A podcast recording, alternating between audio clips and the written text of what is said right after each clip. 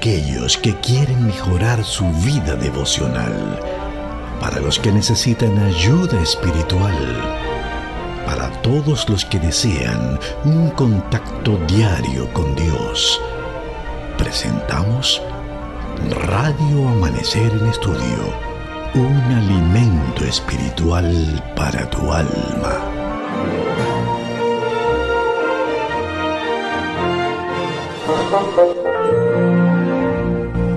Qué gran privilegio para nosotros estar en contacto nuevamente contigo a través de este tu espacio Radio Amanecer en Estudio. Para quien les habla el pastor Moisés Valdés, es más que un privilegio tener en este momento esta oportunidad de presentar la palabra de Dios.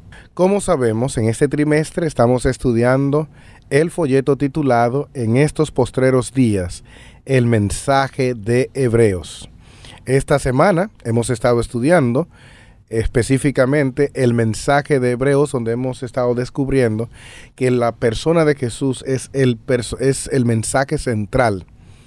Es, es a donde el libro de Hebreos, a donde la carta a los Hebreos nos quiere llevar, a la persona de Jesús. Hemos aprendido que Él es nuestro rey, es nuestro mediador. Hemos aprendido también que es nuestro defensor. Él es nuestro defensor. Y en este día entonces vamos a estudiar que Jesús también es nuestro sumo sacerdote. Para toda esta semana, para toda esta semana nosotros hemos estado tomando el capítulo 8, versículo 1 del libro de Hebreos como el, el texto principal que tenemos, el texto base de toda la semana y evidentemente para memorizar. Eh, y dice de la siguiente manera este texto, ahora bien, el punto principal de lo que venimos diciendo es que tenemos tal sumo sacerdote el cual se sentó a la diestra del trono de la majestad en los cielos. Hebreos capítulo 8 versículo 1.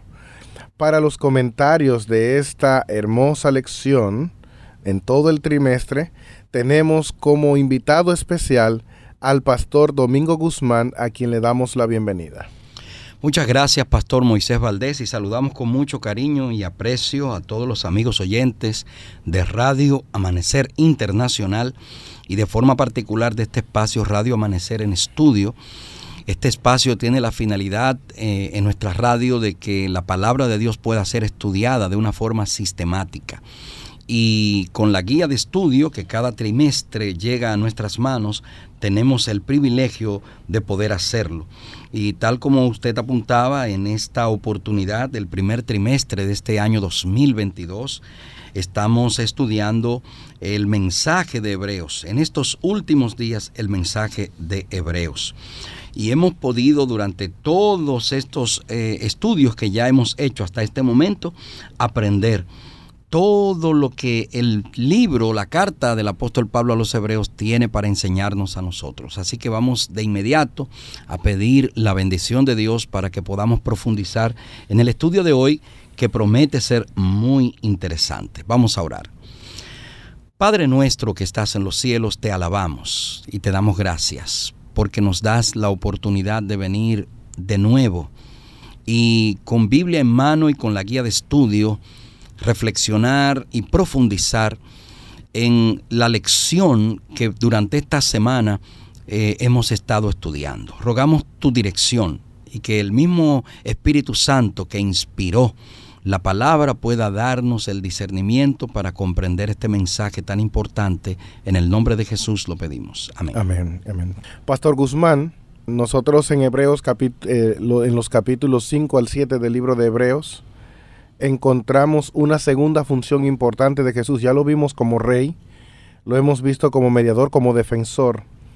Ah, pero esta, esta función, la que estamos estudiando en este día, es una función importante porque eh, para los adventistas el ministerio de Jesús en el santuario celestial es muy importante.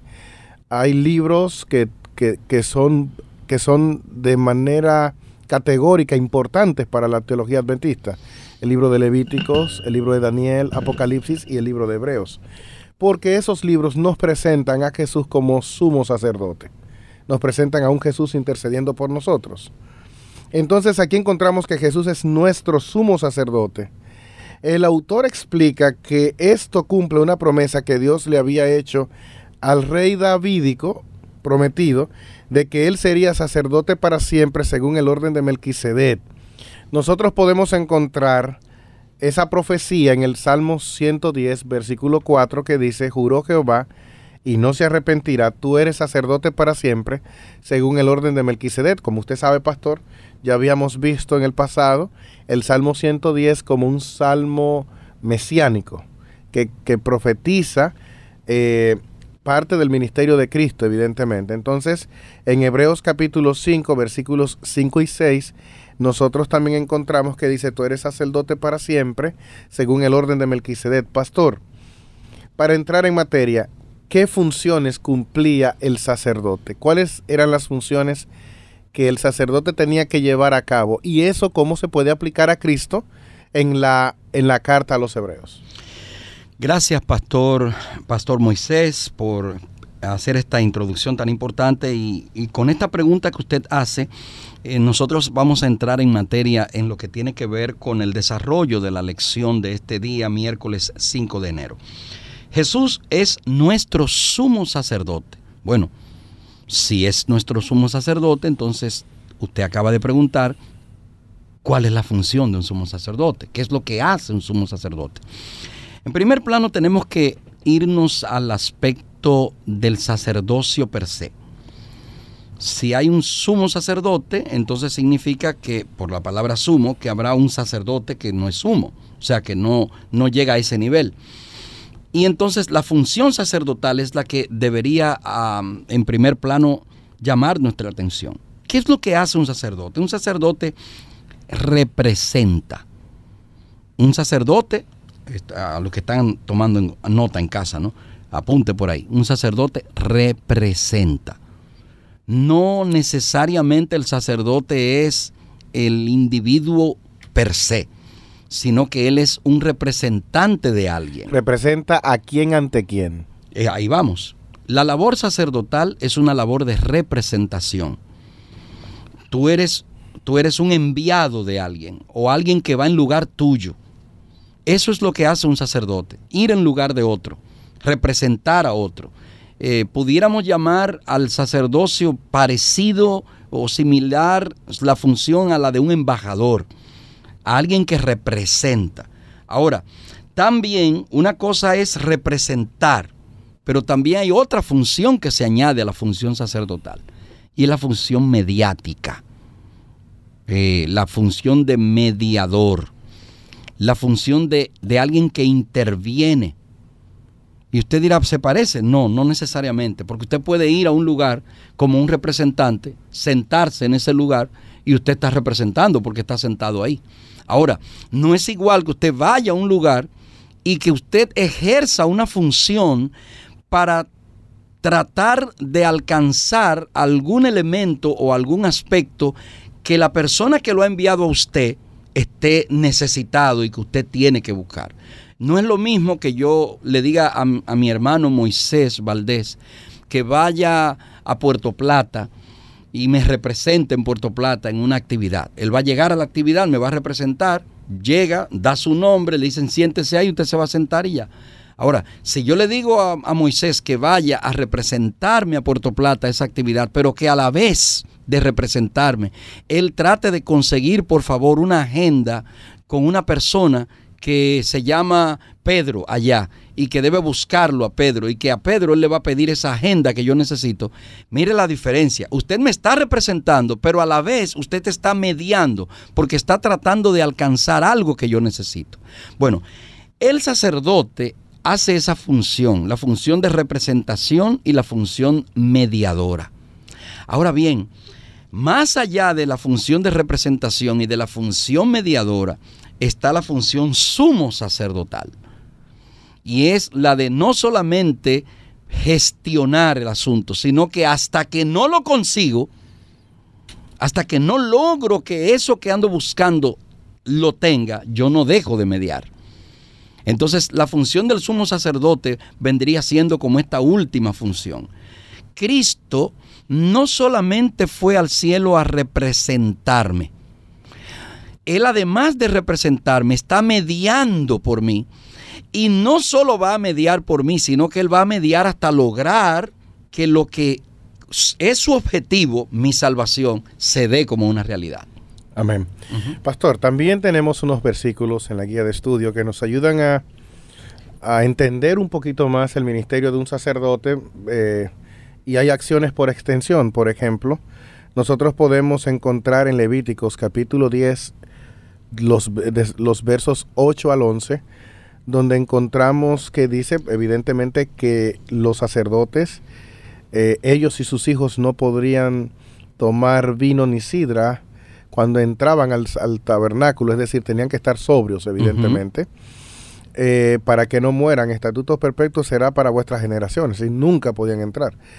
Eh, pero entonces dice acá, para poder discernir entre lo santo y lo profano, entre lo inmundo y lo, y lo limpio, y para enseñar a los hijos de Israel todos los estatutos que Jehová eh, les había dicho por medio de Moisés. Entonces, el sacerdote tenía que trabajar con enseñarle el pacto al pueblo también.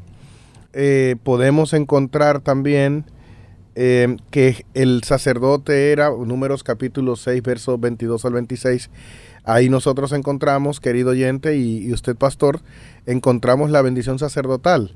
En el sacerdote evidentemente tenía que verse que Jehová estaba con él, con el sacerdote, que Jehová de alguna manera caminaba, el sacerdote caminaba con Jehová.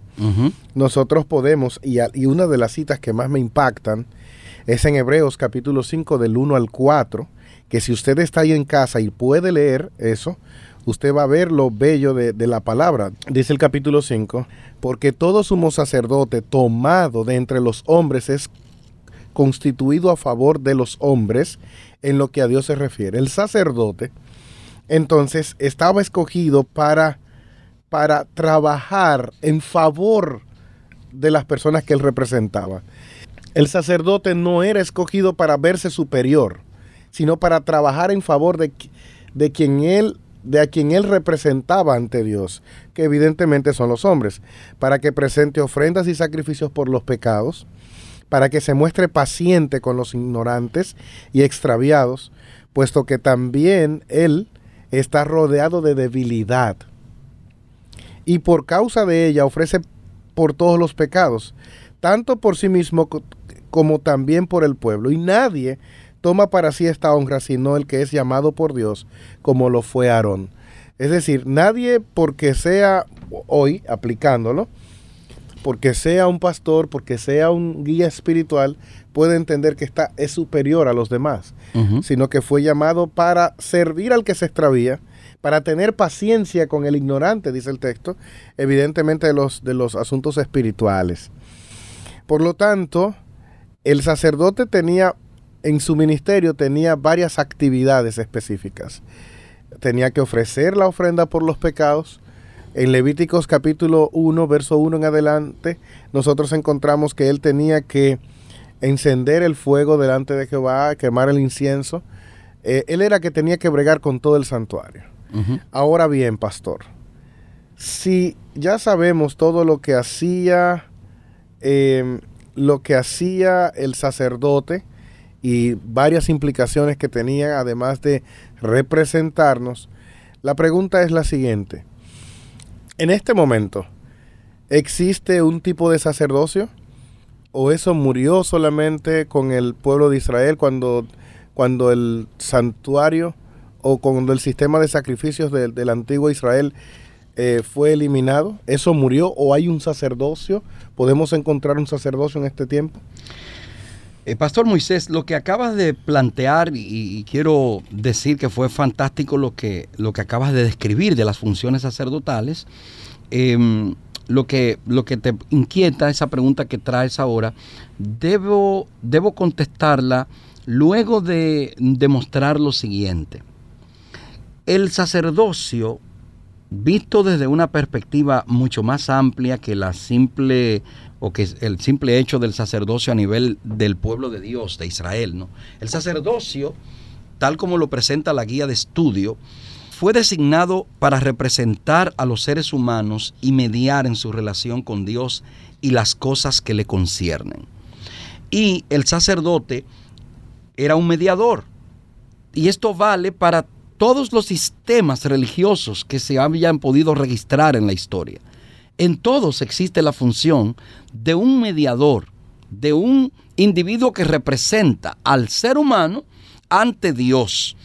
Y estoy hablando en términos didácticos para que comprendamos. Y por eso que usted ve en los libros de, historia o cuando usted analiza la historia de los grandes pueblos, usted se va a encontrar con que también habían sacerdotes e incluso sacerdotisas en, diferentes eh, culturas. Ahora bien, ¿por qué es importante que nosotros entendamos eso? Eso es importante desde el punto de vista didáctico, que comprendamos cómo es que funciona el aspecto del sacerdocio. ¿Qué es lo que hace un sacerdote? Esa labor de interceder. El sacerdote tiene además, en el caso particular en el, de la cultura hebrea, el sacerdote tenía otras funciones que usted la describió muy bien, funciones que eran ya de carácter práctico en la vida diaria del pueblo. El sacerdote era la persona que se consultaba, era la persona que conocía más de los aspectos relacionados con la ley, con la Torá, con los escritos, con las enseñanzas. El sacerdote era la figura moral del pueblo, era la persona que, en la que descansaba el pueblo en aspectos que estaban de alguna forma no vedados, pero sí eh, eh, colocados para dirigir el comportamiento de la gente. Y el sacerdote era la figura que servía como, como ancla para que eso se mantuviera firme. Entonces el sacerdote además también tenía funciones sociales. Una de esas funciones que, puedo mencionar que son más, mm, podríamos llamar sociales, era el, acto de bendecir al pueblo. El sacerdote tenía que bendecir al pueblo. El sacerdote era el que casaba a la gente. El sacerdote, y esto, todavía hoy día esa función continúa. Ya en el aspecto civil vemos que, por ejemplo, los matrimonios lo hace una figura, pero aún esa figura está representando algún poder superior que está por encima de los que están contrayendo. Entonces, como vemos, el sacerdote tiene esa función de representar lo sublime por encima de lo que es cotidiano. Y eso es muy importante que nosotros lo veamos. Ahora bien, ¿Y ahora qué tenemos? ¿Cómo funciona? Porque ahora, ahora según la palabra de Dios y de acuerdo a lo que, a lo que nosotros conocemos, necesito yo a, que, a, un, ser humano para que intervenga por mí ante Dios. ¿Existe todavía esa necesidad? Y esa, y esa pregunta que usted hizo hace un momento es tan importante que la comprendamos a la luz de lo que el apóstol Pedro enseña. Vamos a pedirle al pastor Moisés que nos lea lo que el apóstol Pedro escribió en el capítulo 2, versículo 9 de su carta, de su primera carta. Primera de Pedro, capítulo 2, versículo 9 dice, Mas vosotros sois linaje escogido, real sacerdocio, nación santa, pueblo adquirido por Dios, para que anunciéis las virtudes de aquel que os llamó a las de las tinieblas a su luz admirable. Esta descripción que, que el apóstol Pedro nos está dando a nosotros de la labor sacerdotal que recae sobre quienes? Sobre nosotros, todos los seres humanos. Entonces ahora nosotros somos un linaje, un grupo, una simiente que ha sido determinada como real sacerdocio, de acuerdo, de acuerdo a lo que el apóstol Pedro dice, real sacerdocio. ¿Por qué real sacerdocio? No vaya usted a pensar eh, ahora que es que está hablando de real por rey. Está hablando de real por el hecho de que, de que somos verdaderamente sacerdotes los unos de los otros. Somos un sacerdocio vivo, actual, real. ¿Por qué real? Porque somos los que debemos velar los unos por los otros en cuanto al cuidado noten, al cuidado de que la persona esté protegida, defendida por alguien. Yo debo tener cuidado de mi hermano Moisés. Moisés debe tener cuidado de su hermano Domingo. Así es a, a, ese tipo de sacerdocio es al que se refiere Pedro. Ya yo no necesito, ya yo no necesito que alguien intervenga por mí ante Dios.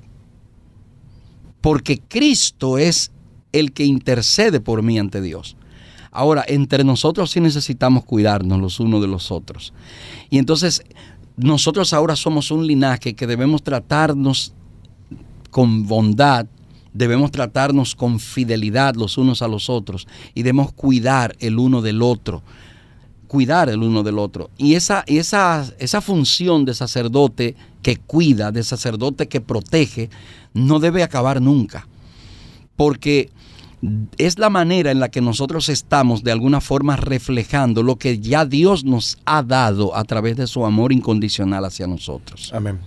Pastor, algo que me llama mucho la atención en la lección es que, por ejemplo, eh, nosotros podemos encontrar que en el capítulo en el capítulo 5 del libro de Hebreos, leímos esa cita hace un rato, nosotros podíamos ver que el, autor del libro de la carta a, los Hebreos dice claramente que cuando un hombre era constituido sumo sacerdote o sacerdote, era para, era para el favor, a favor de los hombres en lo que a Dios se refiere, para que presentara ofrendas por los pecados. Y entonces me llama esta parte, que se muestre paciente con los ignorantes y extraviados, puesto que también él está rodeado de, debilidad. Ese real sacerdocio que somos nosotros, según Pedro, puede acercarse confiadamente al trono de la gracia, como dice Hebreos capítulo 4, del 14 al 16, no porque Él no deje de ser, no porque nosotros seamos perfectos, porque ya vimos que en el capítulo 5 dice claramente que nosotros como sacerdotes tenemos debilidades. Somos débiles, todos somos débiles.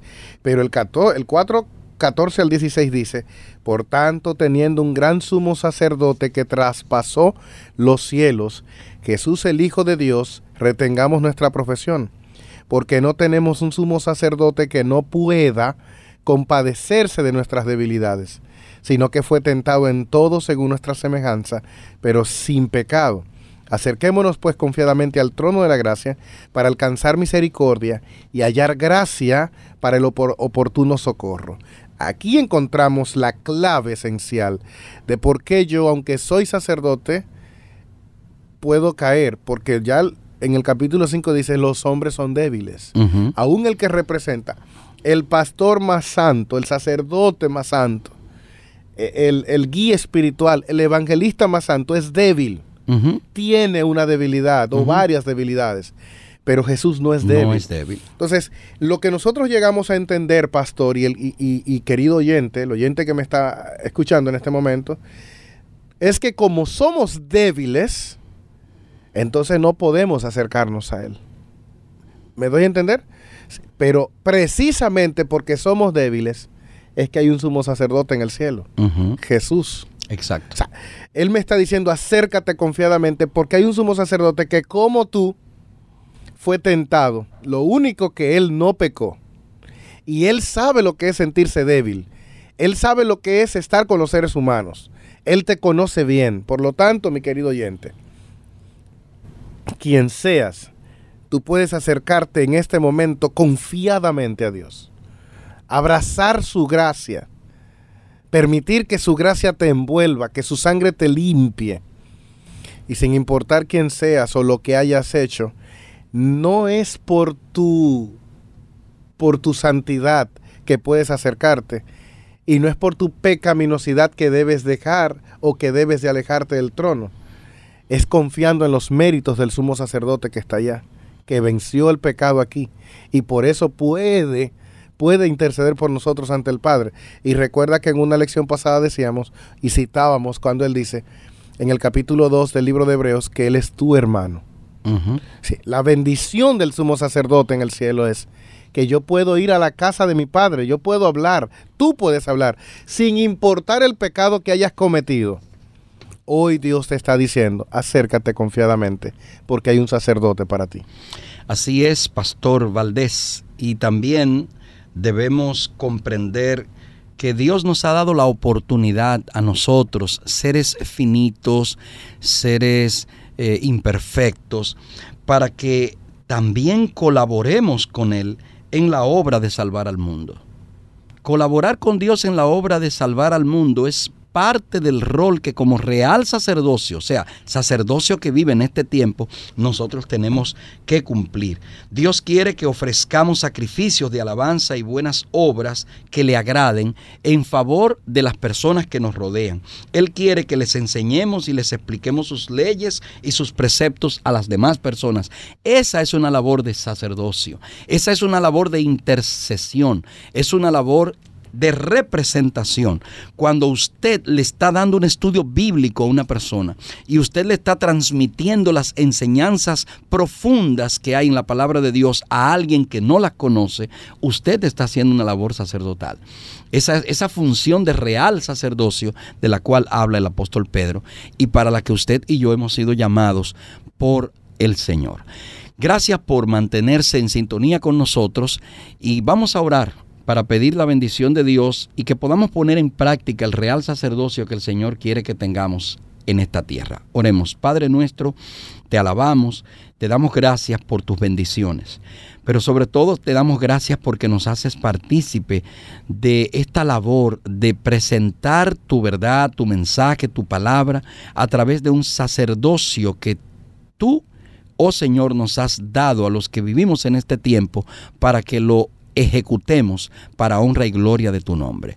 Gracias porque sabemos que nos escuchas. En el nombre de Jesús. Amén. Amén. Para aquellos que quieren mejorar su vida devocional, para los que necesitan ayuda espiritual, para todos los que desean un contacto diario con Dios, hemos presentado Radio Amanecer en Estudio un alimento espiritual para tu alma.